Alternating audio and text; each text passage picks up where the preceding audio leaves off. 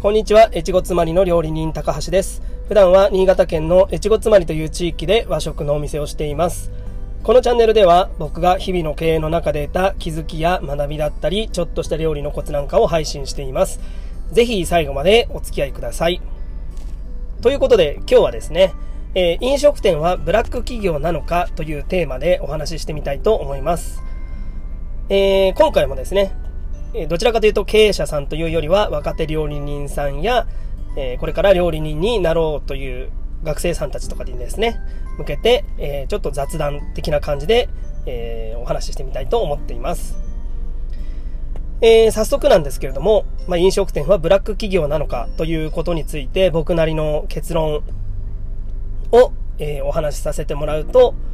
えーこれはですね、えその人がなぜ料理人になりたいのかということによってですね、答えっていうのは変わってくるんじゃないかなというふうに思うんですね。まあ、つまり答えは人それぞれっていうことなんですけれども、まあ、そう言ってしまうと身も蓋もないような感じに、えー聞こえるかもしれないんですけれども、えーまあこれって料理人に限らずですね、あらゆる仕事において、まあ働く理由とか、えーその職業をやる目的っていうんですかね。まあそれが一体その人にとってどういう意味があるのかということによってブラックかどうかっていうのは変わってくると思うんですね。で、例えば僕の場合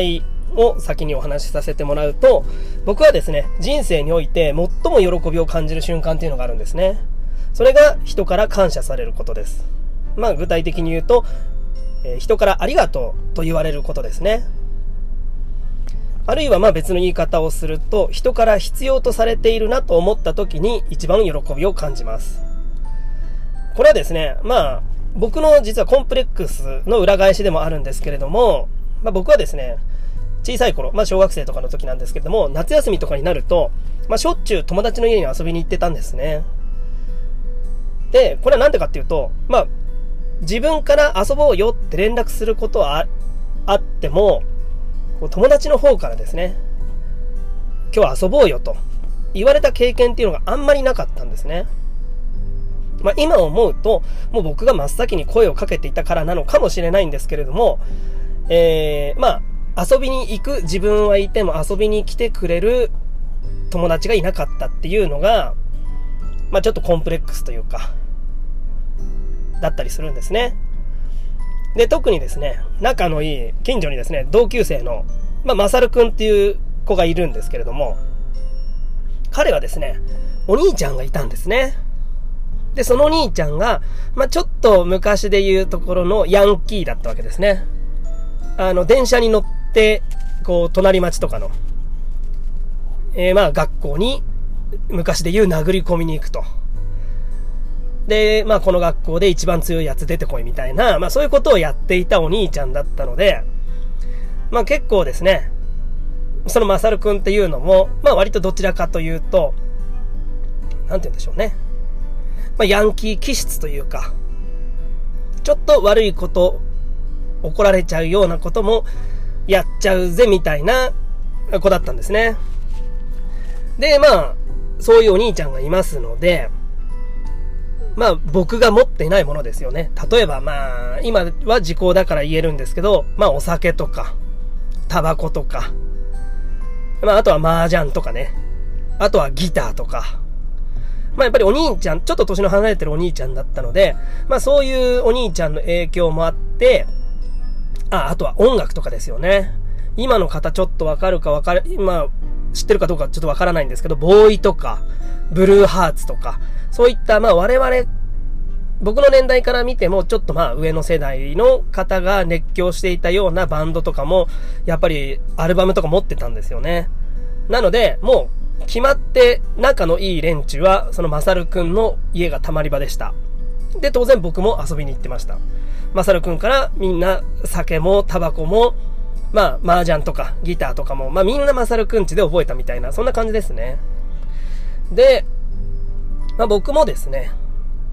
ちょっとこう目立ちたがりなところがあるので、まあ、マサルくんにはですね、すごく嫉妬していたんですね。このマサルくんって実は足も速くて、なので運動会とかにもまたこう、大活躍しちゃうんですよね。そういうこともあって、まあ、いつも、こう、頑張っても、頑張っても、こう、手の届かない。そういう人に対してですね、やっぱり、そいつに負けないくらい人から声をかけられたいとか、必要とされたい、求められたいっていう、そういう欲求がすごく強かったんですね。まあ、それの反動もあってか、まあ、こうやって仕事を、まあ、今、料理人っていう仕事をしてますけれども、そういう仕事を通じてお客様からですね、感謝の言葉とか、お褒めの言葉とかをいただくと、まあ、何者にも変え難いというか、喜びを感じるんですね。で、その手段が今は僕はまあたまたま料理だったということなんですけれども、はい。まあそれがですね、僕が料理をする、今は目的っていうか理由なんですね。お客様から感謝されたい。そしてお客様に、えー、お前のところでご飯を食べたいと言われたいという、もうその欲求のために、まあ僕は料理をしているという感じです。で、改めて、まあ何をもってだからブラック企業というのかっていうことなんです、についてもちょっとまあ触れてみたいんですけれども、まあここではですね、えー、何をもってブラック企業とするのかというのを、まあ労働時間に対する対価が伴っていない職場という感じでまあ定義したいと思うんですけれども、まあちょっとかなりざっくりなんですけれども、飲食店がまあこういうふうにブラックだと言われがちな一番の原因っていうのはやっぱりここにあると思うんですね。つまり、労働時間が長い割に、えー、働く賃金が少ない。ということを、まあ皆さんは一番気にしている、懸念されていると思うんですね。じゃあ、そういう方に質問なんですけれども、お金がじゃあ人一倍多くもらえれば、たとえ労働時間が長くても不満が出てこないのか。あるいは逆にですね、労働時間が短ければ、たとえ給料が安くても仕方ないと思って我慢するのか。どうでしょうか今まあこれをお聞きでですね、まあ若手の料理人の方とか、まあそんなこと考えたこともないという方もいらっしゃるかもしれないんですけれども、えー、まあ、じゃあなぜブラックかというと、まあきっとこういうことなんじゃないかなというふうに思うんですけれども、でもじゃあ本音ってみんな何かっていうと、当然働く時間が短くて、でももらえるお金はいっぱい欲しいっていうのがまあ当然だと思うんですね。まあこういった感じで、話をまあ、いろんな方からお聞きするとですね、みんなやりがいとか目標っていうのが全部二の次なんですよね。まあ働く、まあ労働環境であったり、労働賃金であったり、ね、お休みであったり、保証であったり、なんかそういうことが先立つっていうか、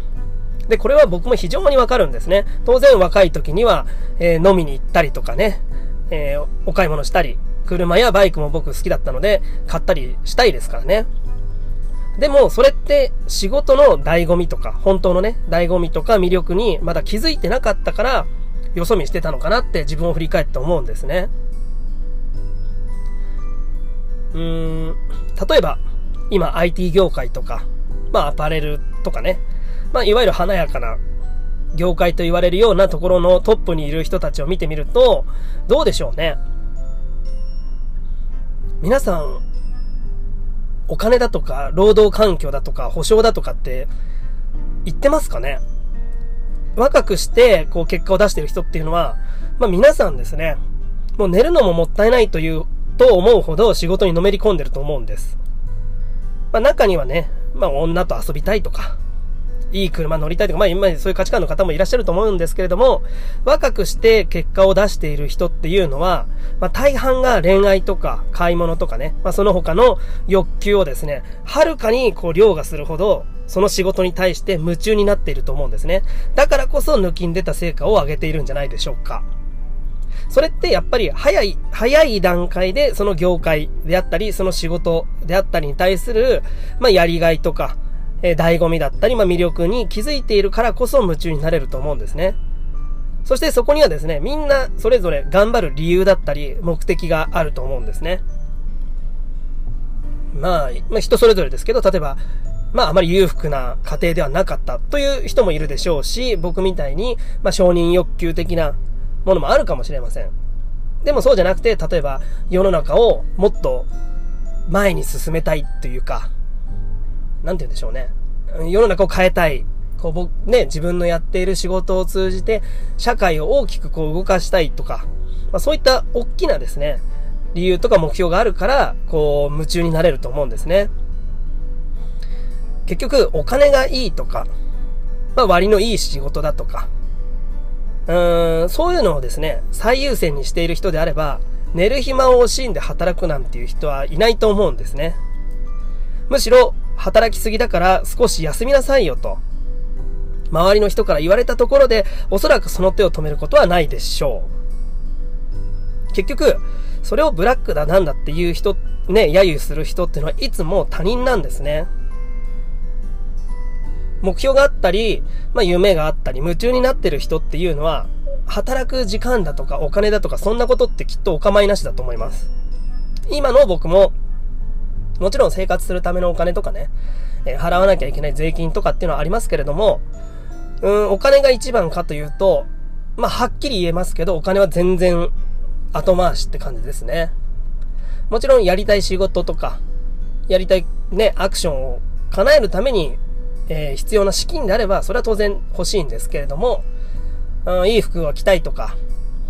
うーん、銀座の高級クラブに行きたいとか、高級な外車が乗りたいとか、まあ、そんなことはなんかもう通り過ぎちゃったかなっていうくらいになりました。まあ、まあ僕も40歳なんでね、えー、若い方とはまあ全然価値観違うと思うんですけれども、まあ何が言いたいかというと、ブラックかどうか。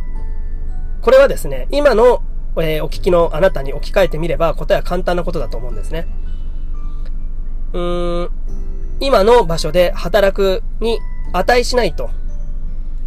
少しでも感じることがあるんであれば、今すぐ料理人を辞めればいいと。ただそれだけのことだと思います。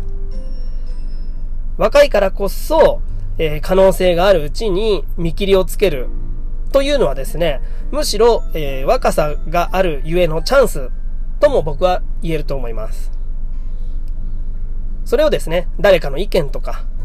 うーん、なんでしょうね。周りの期待とか、そういったものを理由に留まり続けるうちはですね、きっといつまで経っても都合のいいように使われておしまいかなというふうに思います。世の中にはですね、まあ周りを見渡していただければ、もう無限に仕事っていうのはありますし、当然仕事の数にだ、数だけやりがいもあります。そこをですね、僕は若い皆さんにはいつも心に留めておいてほしいと思います。この料理という職業はですね、まあ素晴らしいと僕も思いますが、決して料理が一番だとは思いません。これは僕にプライドがないとか、そういうわけではなくて、世界っていうのはそれだけ広いっていうことですし、やりがいという価値観はそれだけ豊かだと僕は思っています。ですので、迷うこととか悩むことっていうのはどの職業についてもあると思います。ただそういった時にいつも決めるのは他人ではなくあなた自身だということを、えー、覚えておいてほしいなというふうに思います。まあ最後にですね、もう一つだけ僕が料理人という仕事について、こう魅力を語るとすればですね、料理の、僕はですね、料理人という仕事の魅力はですね、喜びとか悲しみの席にいつも携われる、いつもそこには料理があるということが料理人としての、えやりがいかなというふうに思っています。例えば、結婚する前には結納というものがありますし、結婚をすれば披露宴という席があります。子供さんが生まれれば、お食い初めだったり、えー、七五三があったりしますし、誰かが亡くなれば、お葬式、法事とかね、そういったものがあります。どんな場面でもですね、人が集まる時っていうのは、時には、そこには料理があるはずなんですね。そういった一生に一度の場面に仕事として携われるということは、ものすごく責任の重いことなんですけれども、それだけに僕はものすごくやりがいを感じます。その上で、お客様から感謝の言葉とかをいただけた時っていうのは、もう本当に料理人冥利に尽きるというか、あ、この言葉をいただくために僕は頑張ってるんだなと感じるんですね。そしてその気持ち、ただそれだけで僕はこの仕事が続けられました。さあ、あなたの喜びは何でしょうか？それが見つかった時には、料理人がブラック企業なのか、それとも夢に溢れた幸せなお仕事なのかが見えてくると思います。それではまた。